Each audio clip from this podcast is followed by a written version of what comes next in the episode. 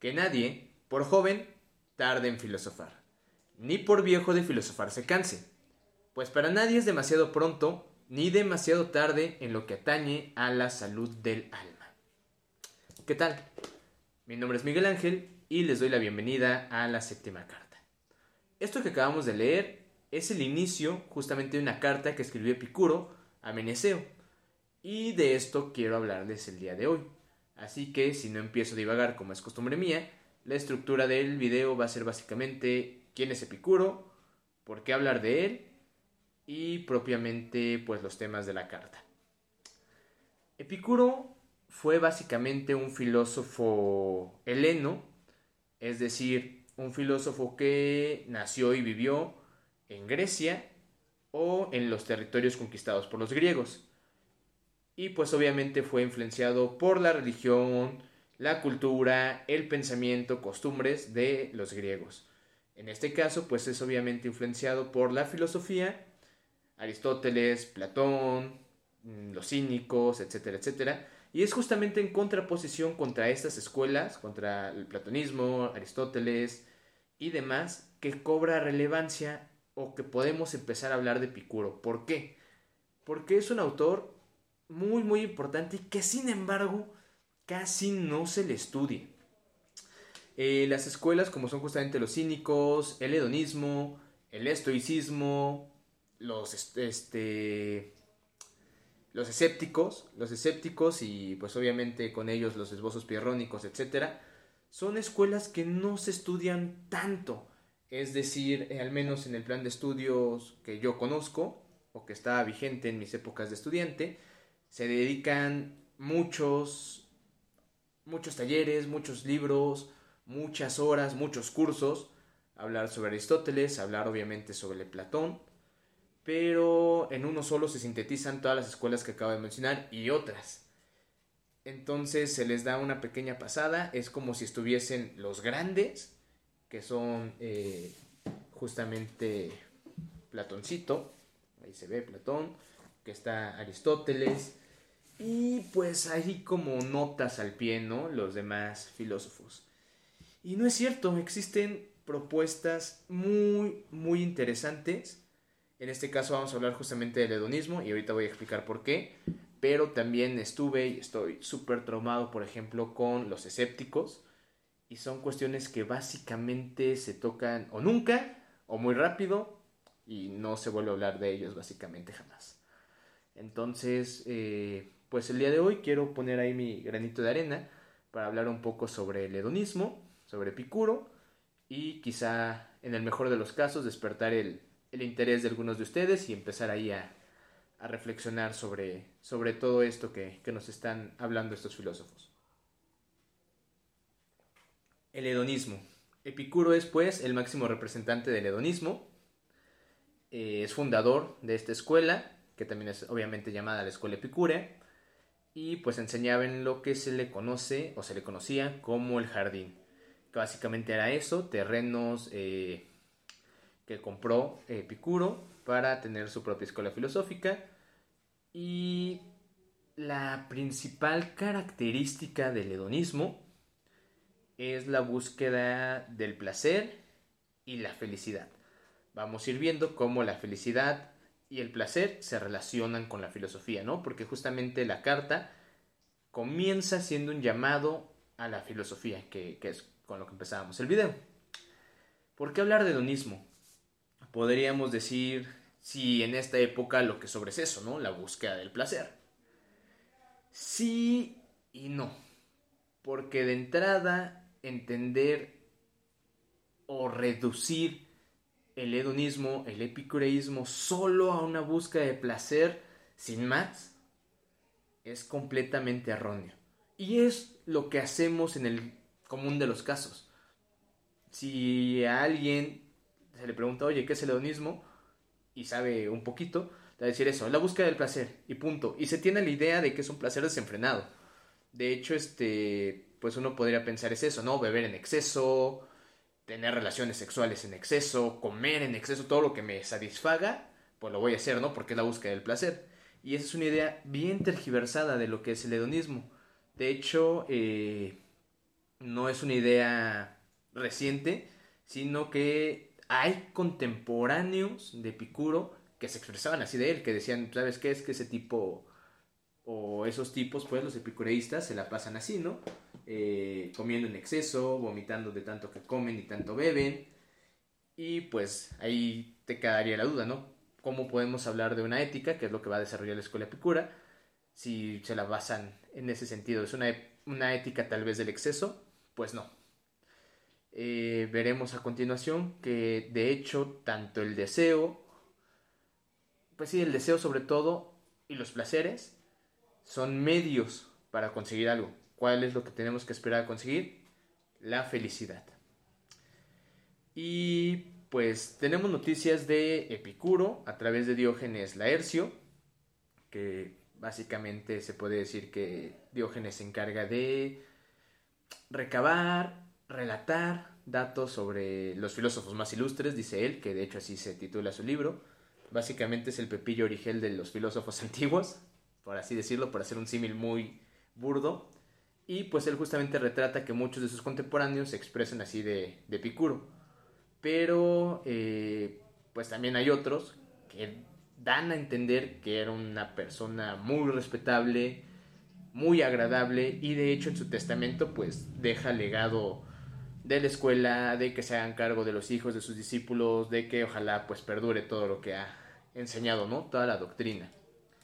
Y la doctrina es, al final del día, como empezaba a decir, una doctrina ética. La ética básicamente, ¿qué tenemos que hacer? Cómo comportarnos, y en este caso, cómo comportarnos para ser felices, ¿no? Y eso es bien importante. Por eso es importante hablar, yo creo, de todas estas doctrinas. Una, porque podemos o debemos, creo, buscar la felicidad. Está muy padre si podemos ser felices. Hay quien dice que no podemos, en ese sentido yo me quedaría con la frase de Joaquín Sabina, ¿no? De que hay más de 100 mentiras que valen la pena. Y una de ellas me parece, si es el caso, que sería la felicidad.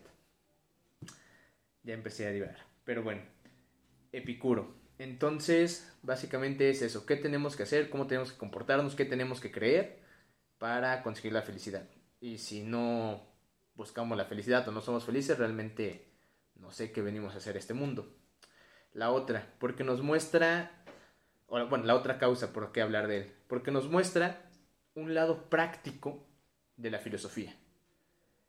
Comúnmente desde afuera y también a veces desde adentro, desgraciadamente, la filosofía es súper cargada de, teoría. Y es puramente teoría, teoría, teoría, teoría, teoría. Y no digo que desgraciadamente por el hecho de que la teoría se tenga que desechar, no, Evidentemente la teoría es parte fundamental de la filosofía, pero toda teoría tiene una repercusión práctica. Es decir, todas las abstracciones que los filósofos elaboran o elaboramos, si me permiten considerarme filósofo, tienen su punto de origen en la vida fáctica, como diría Heidegger, o pues en nuestra existencia, tienen su origen en la existencia y remiten a la existencia. Esa es una dimensión práctica de la filosofía que no se debe olvidar y que escuelas como estas, como el epicureísmo, nos traen nuevamente eh, a, la, a la mesa. De hecho, en otra carta que Epicuro escribe a uno de sus, de sus alumnos, pues él le comenta ¿no? que huya de toda pedagogía, en el sentido de que no se deje encerrar solo en la teoría, sino que recuerda que al final del día la utilidad práctica de la filosofía tendría que llevarnos a la felicidad. Pues por esto es importante hablar de Epicuro.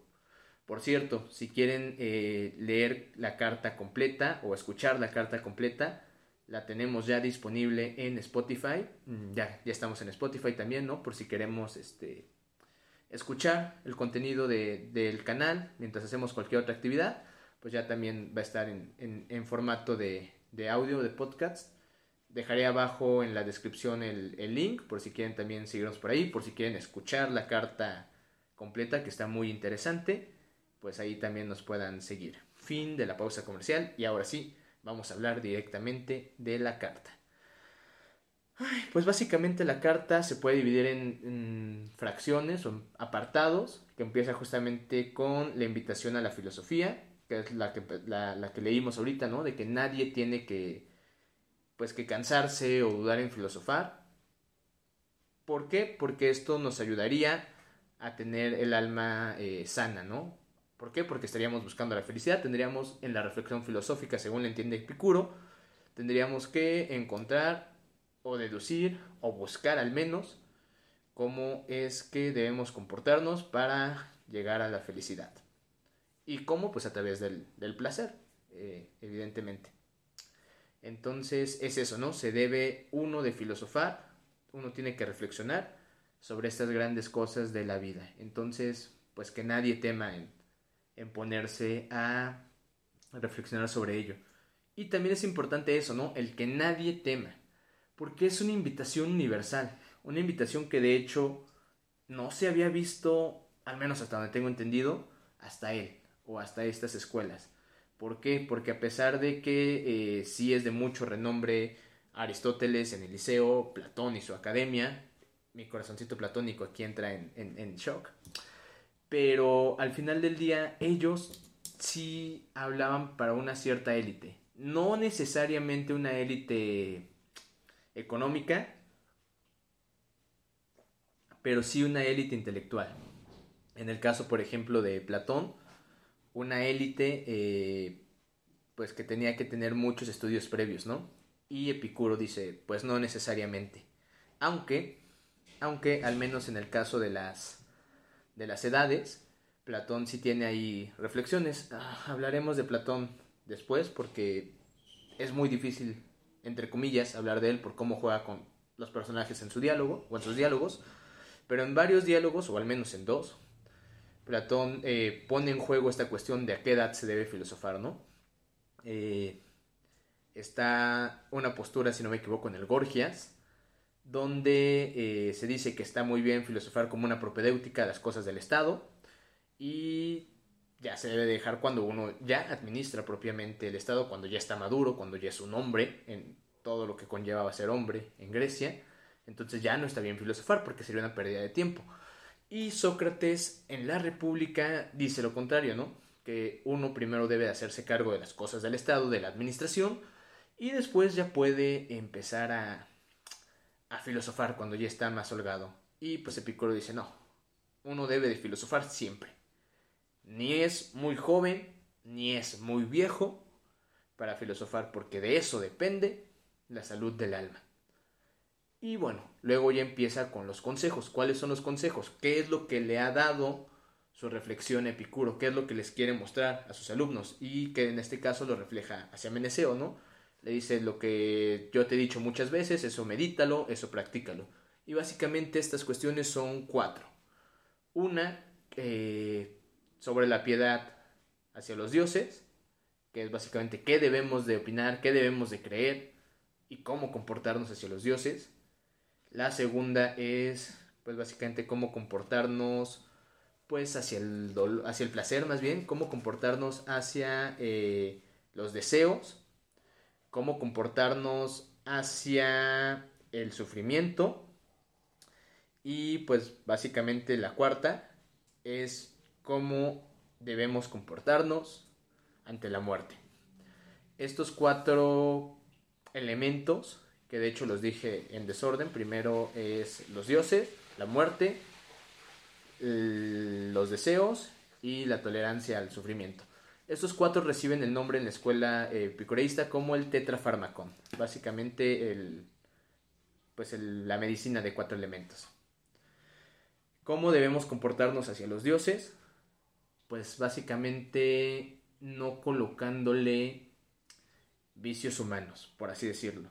Y ese es un ataque bien tremendo hacia la religiosidad oficial griega. Pero bien dice Picuro, ¿no? Realmente lo que el vulgo expresa sobre los dioses no necesariamente es este pues verdadero. Entonces uno tiene que reflexionar si los dioses son inmortales, son inmutables, pues se les debe de tratar como tal. Y esto es bien importante, porque dice, no, pues no debemos de temerlo, ¿no? Porque al final del día creo que el coraje, la ira, también las pasiones son cosas humanas. Y si los dioses son inmortales y si los dioses son inmutables, habrá que reflexionar si la verdadera naturaleza de los dioses también es este, cambiable. ¿Por qué? Porque los, las pasiones son, son cambiables. Los humores, como el enojo, pues es este, algo pasajero, ¿no? Puedes estar templado y de repente enojarte. Entonces hay que reflexionar si los dioses actúan de esta manera. Si no actúan de esta manera porque su naturaleza es ser inmutables, pues entonces no debemos de tenerle miedo a los dioses. Ojo, eso no significa que no se les rinda, en este caso, pues el, el, debido, el debido respeto.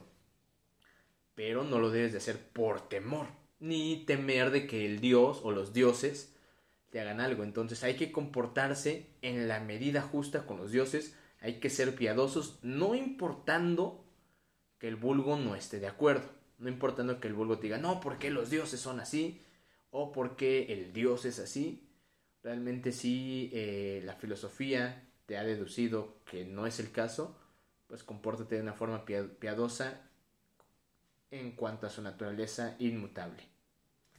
Esa sería la primera parte, o más bien la segunda, si tomamos la primera como limitación de la filosofía, pero la primera parte del tetrafarmacón. La segunda, cómo comportarnos hacia la muerte. Y esta es de nuevo bien importante. ¿Por qué? Porque estamos viviendo en una época oh, quizá estemos saliendo, ojalá que estemos saliendo, pero bueno, puso de relieve toda la pandemia, todo el COVID, por la fragilidad de la vida. Un día estás bien y al otro te estás muriendo, ¿no? Por ponerlo en términos así. O pues empezamos a morir desde el momento en que, en que nacemos, según también lo interpretemos. Pero bueno, el caso es que si es este punto, si la muerte está tan patente, ¿cómo debemos comportarnos hacia ella? ¿Con miedo? No, diría Epicuro, no tenemos por qué temer a la muerte. Y nos da una serie de argumentos. ¿Por qué no tenemos que temernos a la ¿Por qué no debemos temer a la muerte? ¿Por qué se le teme? ¿Porque nos va a doler? No realmente, porque ya cuando te mueres, pues ya no hay sensación, ¿no? La muerte es una de las características es esa, pues ya no sientes, entonces no vas a sentir que estás muerto, entonces no te va a doler, entonces no le temas. No, porque eh, es el fin de la vida, ¿ok? pero tampoco vas a estar tú consciente de ello. Cuando la muerte es, dice Picuro, nosotros ya no somos. Y cuando somos, la muerte no es, porque estamos vivos. En ese sentido, no vale la pena torturarnos pensando en, híjoles, que me voy a morir y qué va a pasar cuando me muera. No, de nuevo, sí, compórtate bien, pero no le temas a la muerte porque es lo más natural.